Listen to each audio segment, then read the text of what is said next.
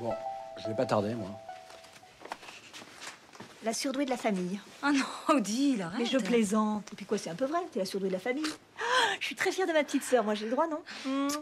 Je t'ai dit qu'elle soutenait sa thèse le 28 Je te l'ai dit, non Ah bon Mais euh, une thèse euh, sur quoi Les chevaliers paysans l'ont mis au lac de Paladru.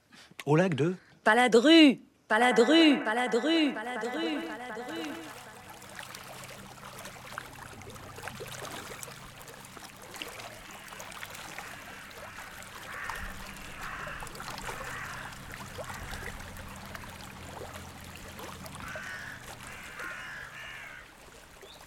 Est-ce que les chevaliers paysans de l'an 1000 du lac de Paladru ont vraiment existé? C'est ce que nous allons découvrir tout de suite.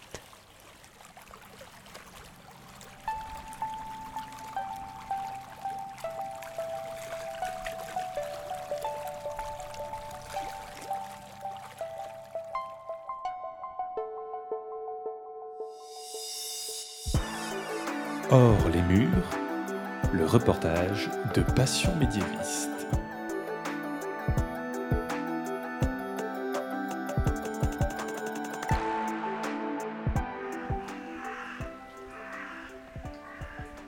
Aujourd'hui, il fait beau, nous avons de la chance. On est sur les bords du lac de Paladru et je suis aujourd'hui avec Jocelyn Derbier. Bonjour Jocelyn. Bonjour. Alors Jocelyn, tu es chargé de mission muséographique et recherche au musée archéologique du lac de Paladru. Et avec toi aujourd'hui, nous allons parler de l'histoire de ce lac. On va raconter que ce, non, ce n'est pas juste une blague dans un film, mais qu'il y a bien une vraie histoire et des vraies recherches derrière. Donc déjà, est-ce que tu peux nous décrire où est-ce qu'on est et dans quelle partie du monde où est-ce qu'on se trouve? Alors on se trouve dans la région Rhône-Alpes, dans le département de l'Isère, euh, au bord du lac de Paladru. C'est un lac qui est situé, pour faire court, presque à mi-chemin entre Grenoble, Lyon et Chambéry.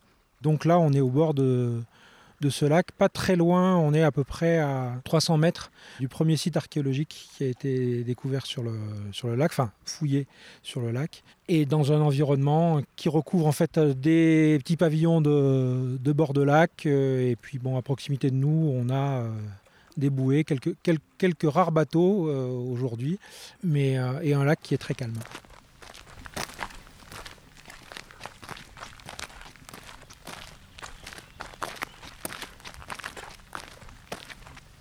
Quel est le contexte historique de la région du lac de Paladru au début du XIe siècle? Déjà, premier point, on n'est pas en France. On est dans le royaume de Bourgogne, qui est un royaume qui s'étend de la Bourgogne actuelle jusqu'en Provence, et qui va devenir terre d'empire, avant de, de devenir euh, française, mais de manière beaucoup plus récente. hein. La, région est devenue, est devenue française en 1349. Donc, dans ce royaume, ici au, au lac, on est à la frontière de trois évêchés, l'archevêché de Vienne, l'évêché de Grenoble et l'évêché de Belay. On est dans un comté qui, s'appelle- qui est un petit comté carolingien qui s'appelle le comté de Sermorin. Et qu'est-ce qu'on connaissait de l'histoire de la région à cette époque, plus précisément avant les fouilles archéologiques du lac de Paladru? Globalement, très très peu de choses. Les textes sont lacunaires dans le meilleur des cas et absents dans la plupart des cas. La recherche ici, c'est sur d'autres sources qu'il a fallu l'établir, des sources archéologiques, avec des sites qui sont particulièrement bien conservés et qui nous ont apporté énormément de choses. Alors comment ont été découverts les restes archéologiques médiévaux du lac de Paladru qui finalement ont rendu connu dans la France entière? Les premières découvertes, elles remontent au 19e siècle sur un double phénomène. Il y a un premier phénomène qui est un intérêt global pour tous les lacs qui part de Suisse dans les années 1850 et où on commence à découvrir des, découvrir des sites qu'on appelle palafitiques, avec des pieux plantés, qui sont pour la plupart des sites préhistoriques, proto-historiques. Les chercheurs euh, et érudits locaux euh, du 19e vont s'intéresser de près au lac. Pour le cas spécifique de Paladru, c'est dans les années 1860 à l'occasion d'une baisse anormale du, niveau du lac qui est occasionnée en fait par la création d'un canal de sortie de ce lac et l'installation d'une écluse, que plusieurs vestiges vont être euh, mis au jour et commencer à être exploités à la mode du, du 19e siècle, puisqu'en fait c'est un site qui est au nord du lac, sur la commune de Montferrat, qui est le site des Grands Roseaux, où on a plusieurs euh, centaines de pieux qui, sortent encore aujourd'hui de, l'eau. Les, propriétaires du lac, j'ai précisé que le, le lac était privé, vont commencer à exploiter en fait le site archéologique pour en extraire des bois qui vont être utilisés pour de la marqueterie, euh, notamment dans, les châteaux des, environs. Et un archéologue lyonnais, Ernest Chantre, va s'intéresser à ces découvertes, mais va surtout faire du ramassage d'objets et va faire une première publication dans les années 1870, avec des planches de, des mobilier euh, qui montrent euh, bah, ce qu'on va retrouver par la suite, mais notamment la présence d'objets en bois et d'objets métalliques très très bien conservés, puisque la particularité de, ce lac, c'est aussi d'avoir une eau euh, très pure, avec un pH presque neutre, qui fait que euh, les, éléments se, se conservent très bien.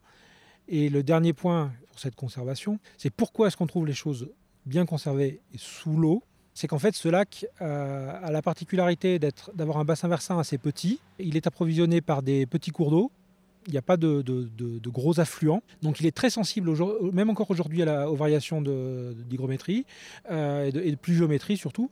C'est un lac qui peut connaître jusqu'à jusqu'à 3 à 4 mètres de variation sur l'année de différence de niveau. Ah oui, quand même, donc euh, ça, ça explique certaines choses. Donc ça, c'est- ça c'est un, premier- c'est un premier point. Sur le temps long, le lac a été soumis aux variations du climat. Et à certaines périodes historiques ou préhistoriques, le niveau du lac a baissé et des populations sont venues s'installer au bord du lac. Mais le climat a changé, le climat est redevenu plus humide et les populations ont dû, partir. Donc on a affaire à des vestiges qui se sont retrouvés immergés. C'est aussi la chance, on a affaire à ce qu'on appelle en, archéologie un- un ensemble clos, puisqu'on a, euh, des, sites, en tout cas pour la période médiévale, qui ont une occupation très courte, puisqu'on est entre une trentaine et une quarantaine d'années au grand maximum de, présence sur, euh, sur site, avec, euh, en fait, il y a trois grands sites pour l'époque médiévale. Le site de Coltière sur la commune de Charavine, le site d'Ars, ou du pré d'Ars, sur la commune du Pin, actuellement commune de Village du Lac, et nous avons aussi le, site des Grands Roseaux que j'ai déjà évoqué au nord du lac sur la commune de Montferrat. Et la particularité, c'est qu'il n'y a pas que des vestiges médiévaux dans le lac de Paladru. Les fameuses variations de niveau que j'ai évoquées ont fait que dès euh, les premières traces de présence humaine pérenne, c'est-à-dire dès le néolithique, on a euh, un habitat qui s'installe ici euh, au bord du lac. Alors c'est au néolithique final, dans les années 2600 euh, avant Jésus-Christ. Le site néolithique, c'est le site des baigneurs, qui est sur la, commune de Charavine. Il est à à peu près à 500 mètres du site de Coltière, le site médiéval. Les deux sites fouillés sont, vraiment très très proches. Et la particularité, c'est que ce lac, il a fonctionné comme un, enregistreur dans ses sédiments. On a fait des carottages qui permettent de, voir ce qui s'est accumulé en sédiments dans le lac et d'avoir une idée de, la présence humaine sur le temps long dans le lac. Donc on a les premiers impacts sur le- sur l'environnement au néolithique avec euh, ben, l'ouverture du paysage, déforestation, mise en culture avec des présences de pollen de, de céréales. Puis par la suite, après le néolithique, le lac remonte. On a à nouveau une période où euh, la, zone est plutôt boisée et il faut attendre en fait la fin de l'âge du bronze vers le 8e, 9e siècle avant notre ère pour avoir à nouveau quelques petits indices de présence, mais ils sont vraiment, euh, ils sont vraiment très très ténus. Ensuite encore à l'époque romaine où le niveau du lac baisse et où on a quelques implantations en, bord de lac mais assez modestes. On a plutôt affaire à des quais, des pêcheries, des installations pour, euh, pour, traiter et cultiver le chanvre. Les abords du lac vont être relativement désertés à partir du 4e siècle de notre ère. On retrouve de la présence et un peu de déforestation à l'époque carolingienne, mais globalement, il y a une déprise au milieu du, du, du 9e siècle. La forêt reprend, sa place. Quand arrivent les colons au début du 11e siècle, on a affaire à un, paysage très boisé avec une forêt assez dense de chênes et de hêtres, particulièrement dans la zone où nous nous trouvons actuellement, là au, bo- au bord du, lac, qui a été exploitée pour la construction du site de Coltière. Donc on l'a dit au début, au 19e siècle, on a eu des premières formes de fouilles, mais les premières vraies fouilles archéologiques ont été menées à partir des années 70, c'est ça? C'est ça, alors je vais faire un mini retour en arrière. Qu'il y a une petite, petite étape qui est importante, c'est que le- le- les premières fouilles sont au 19e siècle. On repère le site des Grands Roseaux. En 1921, Hippolyte Muller, qui est le, fondateur du musée dauphinois à Grenoble, et qui s'est intéressé à énormément de sites archéologiques dans la région, vient à Charavine et identifie coup sur coup et date de manière relative euh, le site des baigneurs, donc site néolithique, et le site de Coltière, site médiéval qu'il qualifie de carolingien. Et globalement, à partir de Muller en 1921 jusqu'aux années 70, personne ne s'intéresse à ces sites. Et il faut attendre, en fait, au début des années 70, un projet de marina et d'aménagement de plage à Charavine. Michel Collardel, qui travaille euh, à l'époque au musée dauphinois à, à Grenoble, est alerté de ces projets et sait par les- notamment les carnets de Muller qu'il y a des sites euh, sur place et va s'attacher à, dans un premier temps, faire une opération de sauvetage. Il fait appel à un préhistorien Aimé Boquet pour, euh, pour le site néolithique. Les sites de, de Coltière et des baigneurs sont fouillés à partir de 1972. Dans un premier temps, c'est des premiers tests, et puis très rapidement, il y a un problème, c'est que ces sites sont sous l'eau et qu'il faut développer une nouvelle méthode et une méthodologie totalement originale pour les aborder et arriver à, à les traiter. La particularité, c'est que le projet de port et de marina est complètement, littéralement tombé à l'eau. Les fouilles ont, duré, et pas qu'un peu, puisque les fouilles pour le site néolithique ont duré de 72 à 86, et les fouilles pour le site médiéval de, de Coltière se sont étalées de 1972 à 2009 pour la sortie du dernier saut de sédiments du site, et 2012 pour les derniers travaux de relevé sur place.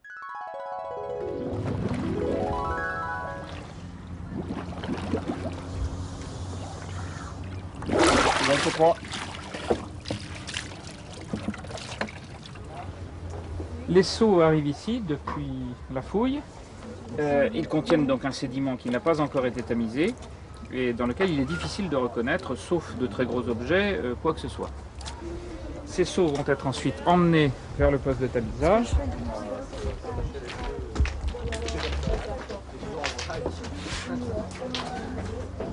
Où grâce à ces jets, on va pouvoir éliminer les parties fines Et à ce moment-là, on voit apparaître les petits morceaux de bois, les morceaux de céramique, euh, les excréments d'animaux comme ce- celui-ci, euh, les graines, euh, les noyaux, etc.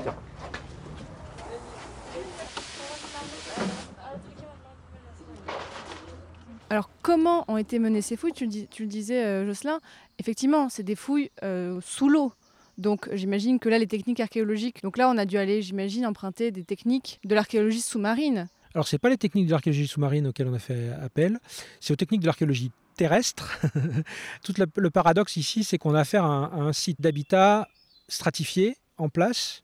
Or, en mer, il n'y a pas de site d'habitat euh, sous l'eau. On a des épaves, des, sites de ce type-là, ou alors des aménagements de quais ou portuaires, mais rarement des, sites, euh, des sites d'habitat sous-marin. En fait, c'est une méthode qui a été mise au point en mixant différents éléments, mais sur la base d'éléments théoriques qui ont été mis au point sur les lacs du, Bourget et lac d'Annecy, qui sont des lacs voisins, euh, par Raymond Laurent dans les années 60, mais qui au départ étaient juste des méthodes pour arriver à se repérer sous l'eau, faire des relevés, prélever quelques petits éléments, mais pas véritablement fouiller. Là, la méthodologie va mettre en place quelque chose de particulier, puisque le site va être découpé à un maillage régulier, alors pas de carré comme on fait traditionnellement à, à terre, enfin on faisait traditionnellement à terre, mais des triangles qui permettent en fait de se repérer plus facilement sous l'eau. Beaucoup d'actions sont compliquées par le fait d'être euh, d'être en milieu immergé. Les points de repère sont pas faciles, ne serait-ce qu'avoir une horizontale sous l'eau, c'est pas pas simple. Donc avec trois points de repère euh, obligatoires, j'allais dire, avec ces trois points, trois sommets de triangle, on arrive à faire beaucoup de choses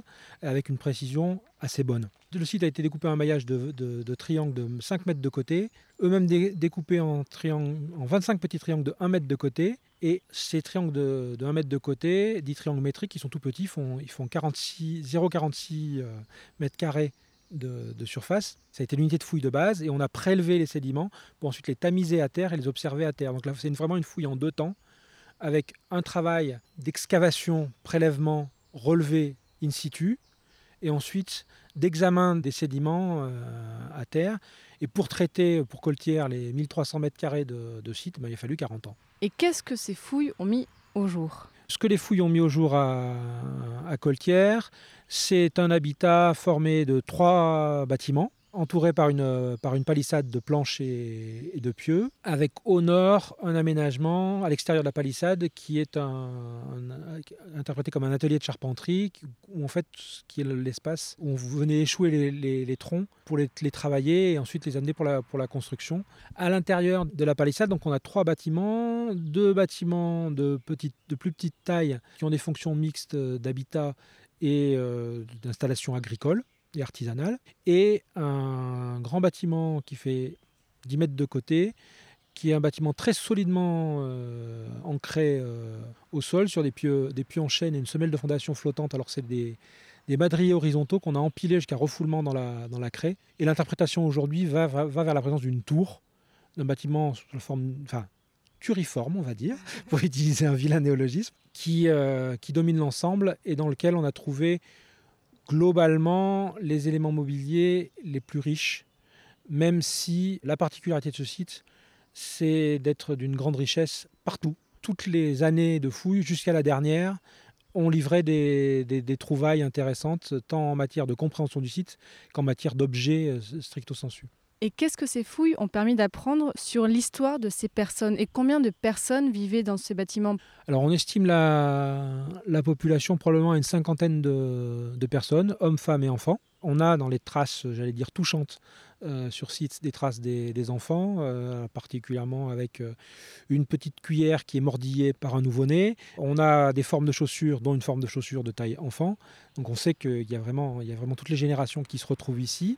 Et donc la particularité, c'est qu'on a des traces matérielles qui nous parlent autour de beaucoup d'activités avec aussi bien des, vestiges, des productions agricoles. On a euh, des traces d'outils, fossiles ou fragments d'arères. On a des traces d'activités artisanales. Malheureusement, les conditions de gisement font que il y a deux petits fragments de tissu conservés, euh, piégés dans, des morceaux de cuir qui ont été conservés. A priori, la, chimie du sol avec les fumiers dans lesquels il y a des, excréments de, porc ont été un peu act- actifs sur, les, les- les textiles et ne les ont pas conservés. On a en artisanat du travail de, tournage de bois, alors pas sur le site, mais en tout cas des objets, tournés euh, en, bois, comme des, comme des écuelles et des plats. On a du travail de tonnellerie, sachant que dans les trouvailles intéressantes, le, travail de tamisage a permis d'aller jusque dans les petits détails. Et dans les petits détails, on a trouvé des pépins de raisin. Et dans les pépins de raisin, on a pu faire une analyse ADN de ce raisin.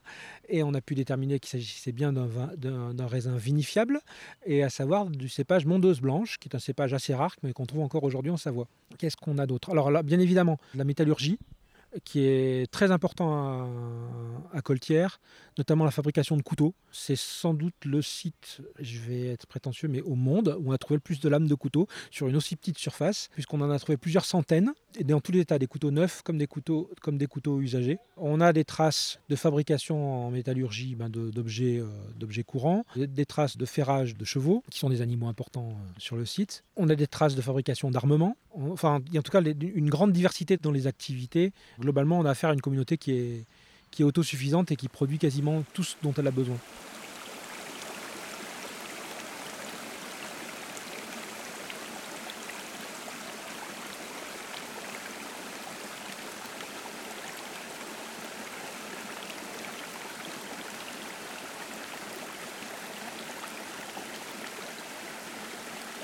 Et est-ce qu'on sait pourquoi ces personnes sont venues s'installer sur le lac et aussi pourquoi elles sont reparties Pourquoi en fait cette présence n'a duré que quelques dizaines d'années Alors, sur la présence de ces habitants, on en est surtout à l'état d'hypothèse.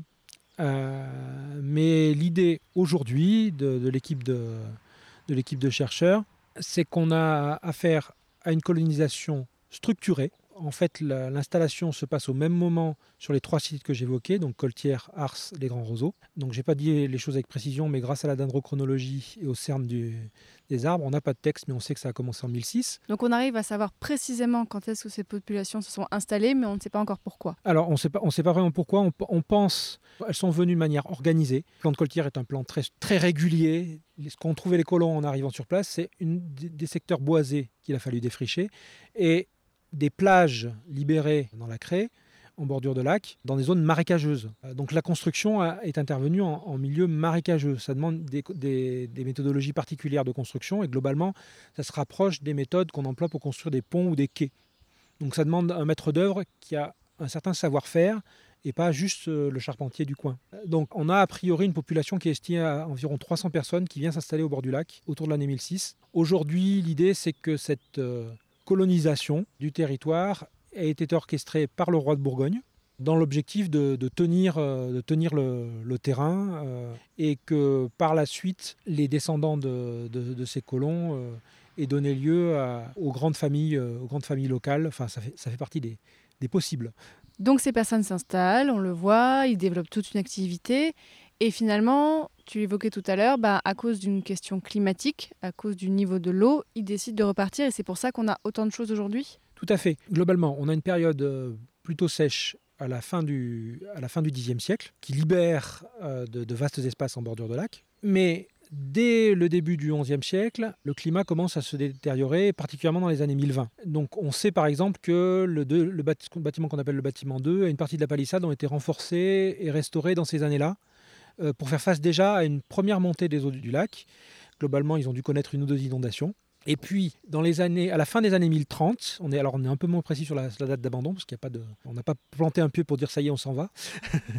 les habitants sont obligés de partir parce que le niveau du lac est vraiment se maintient de manière trop fréquente, trop haute. Donc ils, ils viennent sur place euh, récupérer en fait tout ce qu'ils peuvent. Donc les bâtiments sont démontés, une partie de la palissade est démontée, on récupère les, bois d'œuvre. Ce qu'on a trouvé dans les couches, euh, dans sédimentaires, majoritairement, euh, c'est des bouts de bois et énormément de chevilles cassées, brisées, coupées, qui sont issues du démontage de- de- des structures assemblées des, des- bâtiments. Et puis aussi, on emmène tout ce qui est de valeur, le mobilier des maisons, les coffres. On emmène le gros outillage type charrue.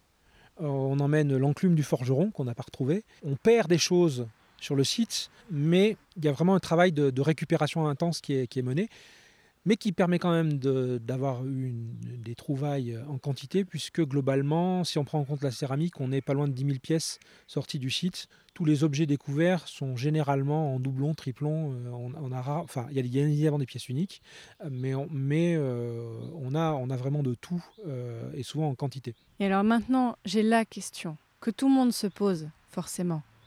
Pourquoi on a appelé les habitants du lac de Paladru les chevaliers paysans Parce qu'on dirait une blague, cette appellation, parce que forcément, à l'époque, on séparait un petit peu les chevaliers et paysans. Pourquoi là, ces deux mots ont été accolés pour les désigner? Donc ces chevaliers paysans, c'est une hypothèse qui a été formulée par les, deux chercheurs du site, Éric Verdel et Michel Collardel, dans les années 90. Ils étaient face à un site qu'il fallait arriver à qualifier, et avec une problématique, c'est que on trouve des traces d'activités agricoles et artisanales de partout. On trouve des traces d'armement de partout sur le, site, même s'il y a des zones à plus forte concentration que, d'autres. Et l'impression qui se dégageait de- des données de fouilles, c'est l'impression d'une société assez égalitaire, on va dire, où tout le monde participe aux différentes tâches, même si probablement il y avait des spécialités. Même s'il y a une famille dominante dans la- le bâtiment principal, on a affaire à quelque chose d'ass- d'assez homogène. Et d'où, comment qualifier ces- ce, ce site? Est-ce que c'est une grosse ferme? Mais la présence d'armement ne va pas trop dans ce sens-là. Et aussi la question de la tour, qui là implique en fait aussi dans le paysage quelque chose de militaire. Voilà, donc ça c'est l'interprétation qui va aujourd'hui dans, dans ce sens-là. C'est un marqueur euh, de quelqu'un qui est un petit peu plus puissant que les autres, mais de manière, euh, de manière particulière. Et ils ont cherché comment qualifier ces, comment qualifier ces gens. Ils se sont quand même appuyés sur, des, sur, la doc- sur la documentation écrite, donc notamment en Auvergne et en Catalogne, où on a mention de gens qu'on appelle villani caballari, paysans cavaliers, ou milites alloder, guerriers aledier, aletier, ou chevaliers al- aletier. Donc on est quelque chose un peu à la charnière des deux, d'où cette appellation de, de chevalier paysan. On a peut-être affaire simplement à la frange la plus basse de la classe chevaleresque, qui en fait à l'époque, au début du XIe siècle, est en gestation. Elle est en train de naître. Donc on est sur, sur un modèle qui est sans doute un peu, euh, un peu ambigu. Et il y a dans un concile dense, donc en région lyonnaise, de 1025, une mention qui est intéressante et qui va aussi dans ce, dans ce sens-là, c'est qu'il est fait interdiction d'attaquer le chevalier qui travaille derrière la charrue. Au sens de. Enfin, ce qui semblerait montrer que pour cette période-là, on est, euh, pour certains guerriers, des activités euh, autres, suivant les saisons de l'année et, le moment euh, de leur vie. Oui, là, on est loin de l'image du chevalier qu'on va avoir un peu plus tard. le chevalier, voilà, vraiment avec, avec tout l'équipement qu'on peut avoir en tête du chevalier. Là, c'est un peu une forme de, de proto-chevalerie. Oui, c'est tout, à- fait l'idée. C'est quelque chose d'un univers en, gestation, mais on a, en armement euh, donc des lances, haches d'armes, des carreaux d'arbalète et des éléments de, mécanisme d'arbalète en quantité. Euh, on est à l'époque où on interdit l'arbalète comme objet euh, diabolique, parce que ça permet à, quelqu'un qui a aucune formation militaire de pouvoir abattre n'importe qui. On a des traces d'épée sur le, sur le site, alors on n'a pas trouvé d'épée entière, mais on a les indices assez parlants, c'est qu'on a trouvé un pommeau d'épée, le fragment d'une pointe, donc les deux extrémités, et euh, dans un espace vide qui se situe à côté du bâtiment 3, entre le bâtiment 3 et le grand bâtiment central, euh, on a trouvé des éclats de métal qui ont été analysés, qui sont euh, globalement un acier d'assez bonne qualité, qui peut correspondre qu'à un, seul, qu'un seul objet pour cette période-là, c'est des lames d'épée, et donc a priori on aurait eu des exercices d'escrime dans la cour du bâtiment. Donc ça fait partie des, éléments qui renforcent l'idée d'une activité euh, militaire réelle. Et il y a un autre aspect qui est important là-dessus, c'est l'aspect cavalier. Le cheval est un animal important, on ne le mange pas. Premier point, contrairement aux autres animaux euh, élevés sur place. Il est présent sous forme d'indice avec des milliers de, de clous à, à ferrer, des fers à, à chevaux, à peu près tous les éléments de, de et de harnachement possibles, jusqu'à, dans les plus belles pièces sorties du site, un arçon de sel sculpté avec deux animaux fantastiques, affrontés à une croix. Euh, glo- globalement, on a plus d'éléments d'ornementation liés au cheval que d'éléments d'ornementation féminine, par exemple, sur le, sur le, le site. Et c'est pareil, les écuries, elles ne sont pas n'importe où, elles sont situées sur le flanc de cette fameuse tour, ou en tout cas du bâtiment principal. Mais on n'a pas d'indice de bataille en fait autour du lac de Paladru. Peut-être ils n'ont pas eu le temps de se battre, mais euh, est-ce qu'on a des indices sur à quoi a pu servir tout cet équipement? Bah, malheureusement, non. On n'a pas. Alors, les textes sont absolument muets sur une quelconque, euh, une quelconque guerre euh, à cette, période-là. On a plutôt affaire à une, à une présence qui est là pour, pour, marquer, pour marquer un pouvoir et le marquer par, la, par, une, présence, par une présence en armes. Alors, pour quelles raisons précisément? On manque de, de clés pour le, pour le lire et, et le décoder. Depuis tout à l'heure, Jocelyn, tu me parles beaucoup de toutes les traces matérielles, mais on n'a retrouvé aucun corps, au- aucune sépulture de ces personnes? On a rarement les sites de sépulture sur les sites d'habitat s'il n'y a pas de présence religieuse. C'est ça, ouais, depuis tout à l'heure, je me demandais aussi, il n'y a pas de, pas de présence religieuse sur le site? Donc on n'a pas, on pas d'église sur le site. Euh, Il y avait probablement une église sur le site d'Ars. A priori, le, le cimetière des habitants de Coltière, il est probablement pas très très loin. Euh, Peut-être au niveau du, de ce qui va devenir le village de Charavine et l'emplacement de l'église actuelle de- du village de Charavine. Mais, on en- mais euh, globalement, on n'en sait pas plus. On ne les a pas retrouvés physiquement, ces gens. Oui, et là, on va pas s'amuser à creuser tout autour de l'église maintenant. Euh, Il y a eu tellement de constructions au fil de- des siècles que là, c'est très dur de retrouver quelque chose. Là, on retombe sur le vieil adage archéologique qui fouillera verra, mais mais il n'y a pas de projet de, de fouille à cet endroit-là. Globalement, Si on ne sait pas pourquoi ils sont arrivés, on sait pourquoi ils sont partis, à cause du climat, mais est-ce qu'on sait où ils sont partis? Que sont devenus ces chevaliers paysans? Alors ben là encore, on n'a pas de certitude. Mais par contre, il y a quelque chose de très intéressant dans le secteur, c'est que euh, dans le pourtour du lac, on compte, alors de mémoire, 8 modes castrales. C'est quoi une mode castrale? Globalement, c'est dans les types de premiers châteaux euh, qui sont constitués d'un amoncellement de terre sur lequel est, élevée une, tour en bois avec une palissade euh, de bois autour, avec des, bâtiments aménagés euh, en partie basse. On trouve ça dans beaucoup de régions de France à partir du, à partir du XIe siècle. On a sur le secteur assez proche de Coltière, donc à, à 2 km à vol d'oiseau, une très grande concentration de ces sites, puisqu'on en a 4 sur la, commune de Chirins l'enceinte fortifiée du Châtelard, le château de Clermont, la motte de la Louvatière, la motte de la Poipe. Et un seul de ces quatre sites va donner un château qui va, va s'inst- s'installer un château en pierre, mais beaucoup plus tardivement, et qui va durer bon, bah, pendant tout le Moyen Âge et être démantelé au XVIIe siècle. Donc on peut imaginer que les chevaliers paysans qui avaient les pieds dans l'eau se sont dit bon, on va ailleurs et seraient allés vers ces modes castrales, mais on n'en est pas tout à fait sûr. On n'en est pas tout à fait sûr. Par contre, il, s'avère qu'il y, a- qu'il y a eu des fouilles et des sondages sur la plupart de ces, de ces mo- enfin, sur plusieurs de ces mottes. On a affaire à un mobilier qui semble un petit peu plus récent que celui trouvé à Coltière. Donc l'idée, ça serait que les mottes suivent les habitats lacustres dans la région, même si euh, on manque de données, parce que pour le coup, euh, sur les sites de mottes, on n'a pas de, de précision de datation aussi fine que, que sur les sites lacustres, puisqu'on n'a pas la présence du bois conservé pour nous donner des datations, des datations fines. Est-ce qu'on a dans, le, dans la région, ou même un petit peu plus loin, des sites comparables euh, à Paladru en termes de richesse, de découverte, ou est-ce que c'est vraiment un cas particulier? Alors ça reste un, un cas particulier, mais avec quand même des possibilités de comparaison. Il n'y a aucun exemple qui soit strictement identiques, notamment euh, comme ça un, un habitat de berge fortifié. Alors les, les exemples, il faut aller, soit aller les chercher loin, c'est pas dans la région. Pour arriver à interpréter le site et comprendre le, mobilier, il a fallu aller, aller euh, notamment piocher euh, dans la, littérature archéologique d'Europe du Nord, du monde anglo-saxon, jusqu'en Russie, puisque par exemple il y a des bois conservés à Novgorod. Finalement, les comparaisons se font souvent pas tant par la, la- typologie, on va dire, sociale du site, que par la typologie de conservation du site. Et puis, quand même, il y a eu dans les années 2000 un site découvert en Gironde, à Pineuil, qui a été découvert dans le cadre d'une euh, opération d'archéologie préventive, qui a été fouillée par l'INRAP, et qui, lui, euh, présente beaucoup de, points communs. Mais c'est pas un site de bord de lac, c'est un site de marécage, mais qui a une occupation plus longue que Coltière, et qui donne lieu à la création d'une motte, pour le coup.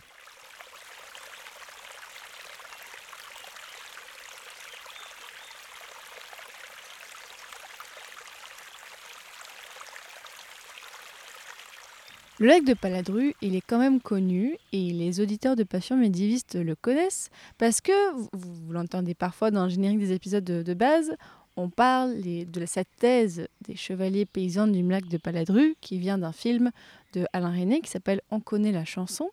Mais Jocelyn, est-ce que tu sais pourquoi en fait on parle de cette thèse dans ce film? Qu'est-ce que cette thèse qui en fait on a l'impression que c'est une fausse thèse, on dirait vraiment un faux sujet de thèse, mais alors que non, on, va le voir dans, tout à l'heure, c'est un vrai sujet. Pourquoi en fait on a parlé des chevaliers paysans dans ce film? Alors parce que les, scénaristes recherchaient euh, un sujet de thèse qui soit réel, mais qui fasse un petit peu ridicule. Il faut dire les choses telles qu'elles sont, pour, pour la personne non avertie. Donc on est au début des années 90 et en accompagnement euh, des publications euh, scientifiques qui sortent pour, la première fois autour du site de Coltière, on a la publication d'un livre qui s'appelle Chevalier paysan de l'an 1000, qui accompagne une exposition et qui raconte euh, ces éléments-là. Donc euh, le sujet est repris. Et pour la petite anecdote, on va rentrer dans la petite historiette. Michel Collardel, qui est le directeur de la fouille, apprend par des amis qu'il a eu une très bonne idée de faire parler de, lui dans un film, mais sauf qu'il n'est pas au courant. Donc il va voir euh, les producteurs, qui commencent par lui répondre, mais c'est le titre d'un livre, on fait bien comme on veut, on peut bien le, prendre. Oui, mais vous n'avez pas cité ces auteurs. Un accord à l'amiable va être euh, trouvé, il va y avoir un euro de dommages symboliques versés pour la fouille, et mes- messieurs, mesdames Bakri et Jaoui vont venir à Charavine à l'occasion d'une inauguration à la Maison de Pays. Mais ils ont permis de rendre le lac peut-être encore plus. On a un oiseau qui nous chante dans les oreilles. ils ont permis de rendre le lac encore plus connu qu'il n'était déjà. Donc c'est peut-être aussi euh, bon, la publicité euh, est utile quand même. Tout à fait, tout à fait.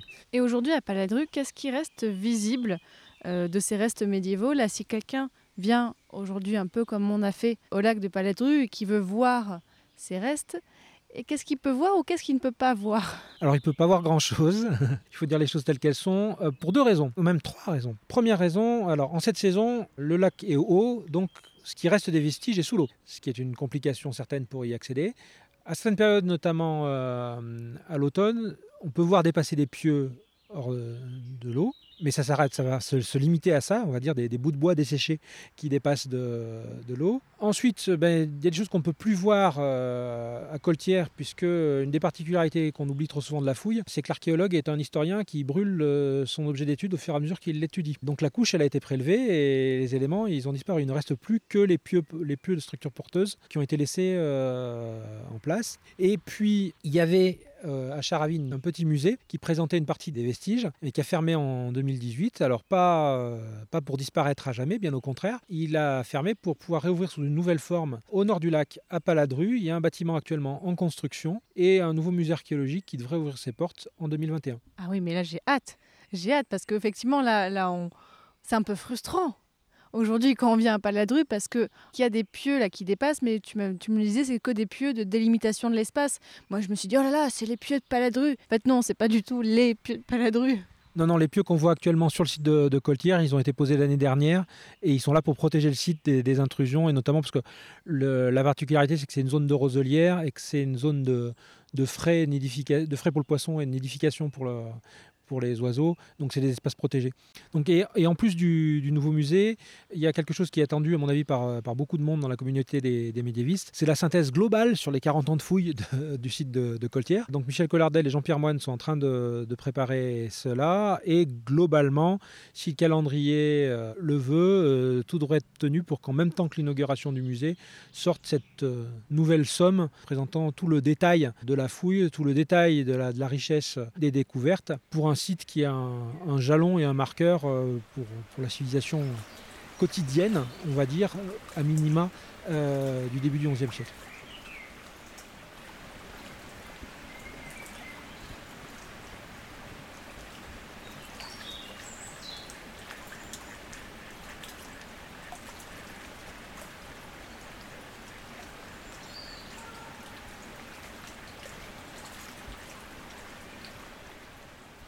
À propos des fouilles, Jocelyn, tu m'as dit tout à l'heure, avant qu'on commence, que tu as à un moment participé aux fouilles archéologiques sur le site, c'est ça? Tout à fait, parce que globalement, ces fouilles ont été conduites par, euh, selon l'expression même de Michel Collardel, une armée de bénévoles, puis des gens rémunérés.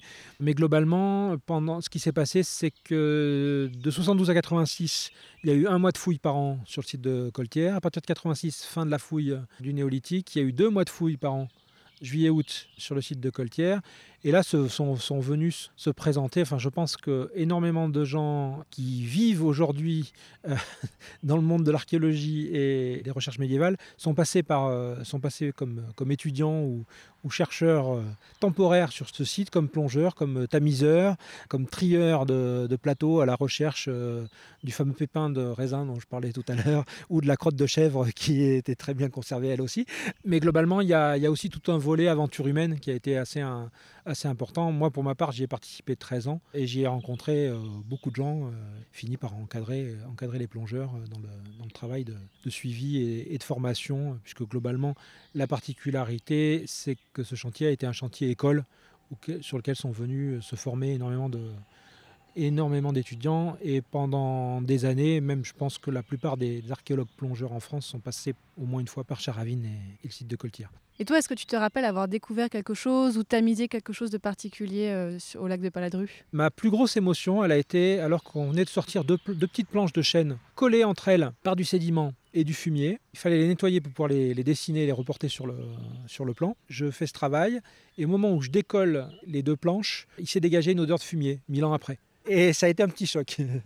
Tu t'es pris une odeur de fumier dans le nez à 1000 ans d'écart. Exactement.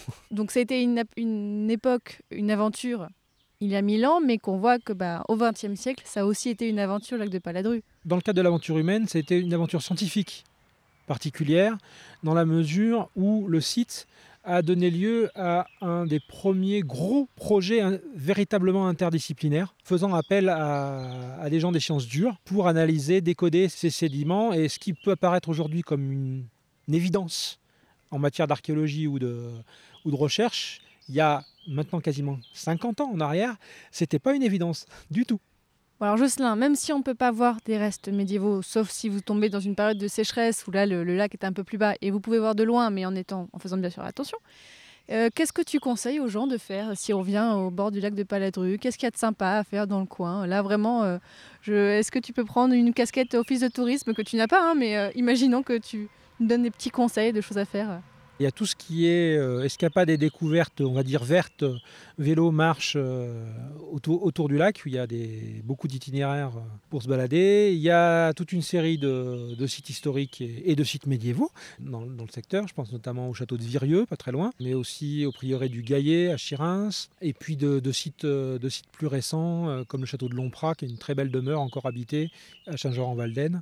Et globalement, c'est un lieu qui peut se se prêter à une pause quand on descend l'axe, Rhône-Saône, faire un écart euh, par la région du, lac, euh, c'est une possibilité pour euh, voir autre chose et puis bientôt redécouvrir les chevaliers paysans et, les autres habitants du lac dans le temps long de leur histoire.